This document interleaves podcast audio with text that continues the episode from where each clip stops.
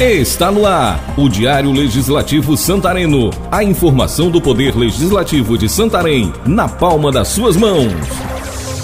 100 anos do maior nome da educação brasileira ignorados pelo governo federal.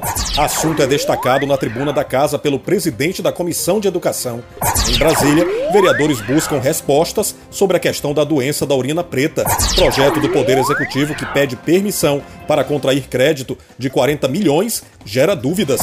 Hoje é quinta-feira, 23 de setembro de 2021 e esta é mais uma edição do Diário do Legislativo Santarense. Nesta semana, os vereadores Jandeilson Pereira, do Democratas, e Ronan Liberal Júnior, do MDB, foram à capital federal buscar soluções e entender a problemática criada com a situação da doença da urina preta, possivelmente causada pela ingestão de algumas espécies de peixes contaminadas, o que tem gerado prejuízos a pescadores e comerciantes do ramo pesqueiro em Santarém e no estado em geral. Acompanhados do deputado federal Júnior Ferrari, eles estiveram no Ministério da Agricultura, Pecuária e Abastecimento. Os parlamentares ouviram do governo que não há previsão para o resultado de uma pesquisa que está sendo feita por um laboratório de Santa Catarina e que não há recursos para um possível auxílio aos trabalhadores do setor pesqueiro. Uma audiência pública deverá ser realizada na Câmara Federal para discutir a problemática. E a reforma do Hospital Municipal de Santarém diminuiu o número de leitos da unidade de saúde. Foi o assunto do vereador JK do Povão, do PSDB, durante o uso da tribuna na sessão desta quarta-feira, 22 do 9. Segundo o parlamentar, a reforma diminuiu o número de 30 a 40 leitos para somente 13 leitos. Já o petista Carlos Martins devolveu o projeto de lei para o plenário de iniciativa do Poder Executivo que propõe a contratação de crédito da Caixa Econômica Federal de 40 milhões de reais que seriam para a construção do Centro Administrativo Municipal e de mais dois piers. O vereador, líder do PT na casa, disse que não se sentiu convencido da necessidade da contratação do crédito. Durante a sua fala à tribuna, na sessão desta quarta, 22, Carlos Martins questionou se não seria mais viável buscar emendas parlamentares e que o governo do estado construa as estruturas fluviais.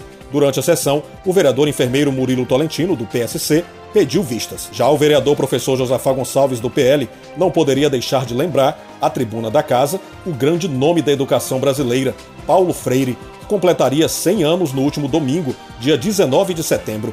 Professor Josafá lamentou que o governo federal não tenha a mesma visão sobre o educador. Eu tenho a falar que é o cúmulo da ignorância o governo federal não reconhecer toda a história e o legado que Paulo Freire deixou para a humanidade, não só para o povo brasileiro, mas também para o mundo.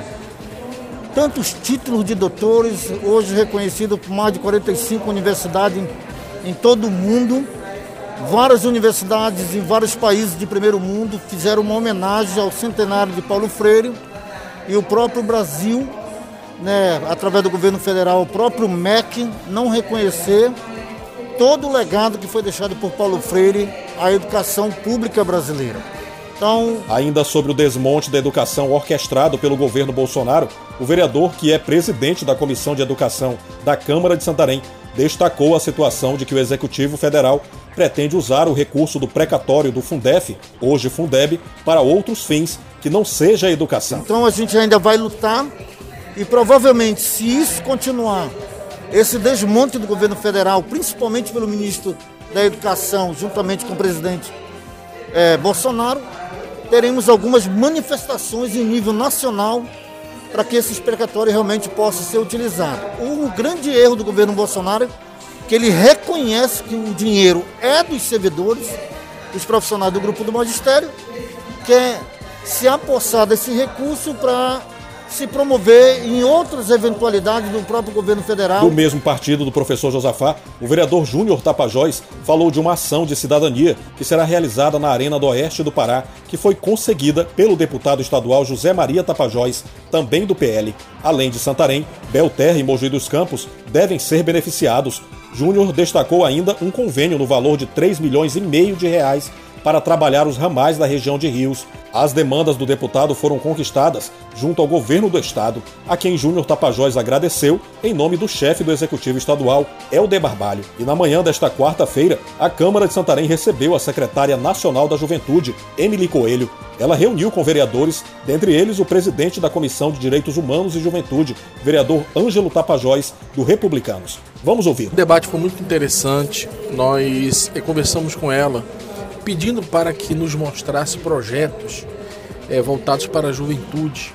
O que, que, no, que, que nós teríamos de projeto para a juventude aqui em Santarém? A gente planou vários projetos ali, é, como ID Jovem 2.0, é, vários outros também, Espaço 4.0. Nós estaremos até indo a Brasília dia 4, teremos uma reunião com a Secretaria da Família e da Juventude novamente que nosso interesse é trazer esse projeto Espaço 4.0 aqui para Santarém. E o presidente da Casa, Ronan Liberal Júnior, do MDB, foi à tribuna para falar, dentre outros assuntos, sobre a conversa que teve em Brasília com Florian Madruga, presidente da Associação Brasileira das Escolas do Legislativo e de Contas, ABEL. Ronan destacou que as ações da Escola do Legislativo da Câmara de Santarém já devem iniciar no próximo mês, em parceria com a Assembleia Legislativa do Estado. O presidente do Legislativo Santareno destacou ainda a vinda do governador Helder a Santarém no fim deste mês para um grande encontro com vereadores e prefeitos do estado.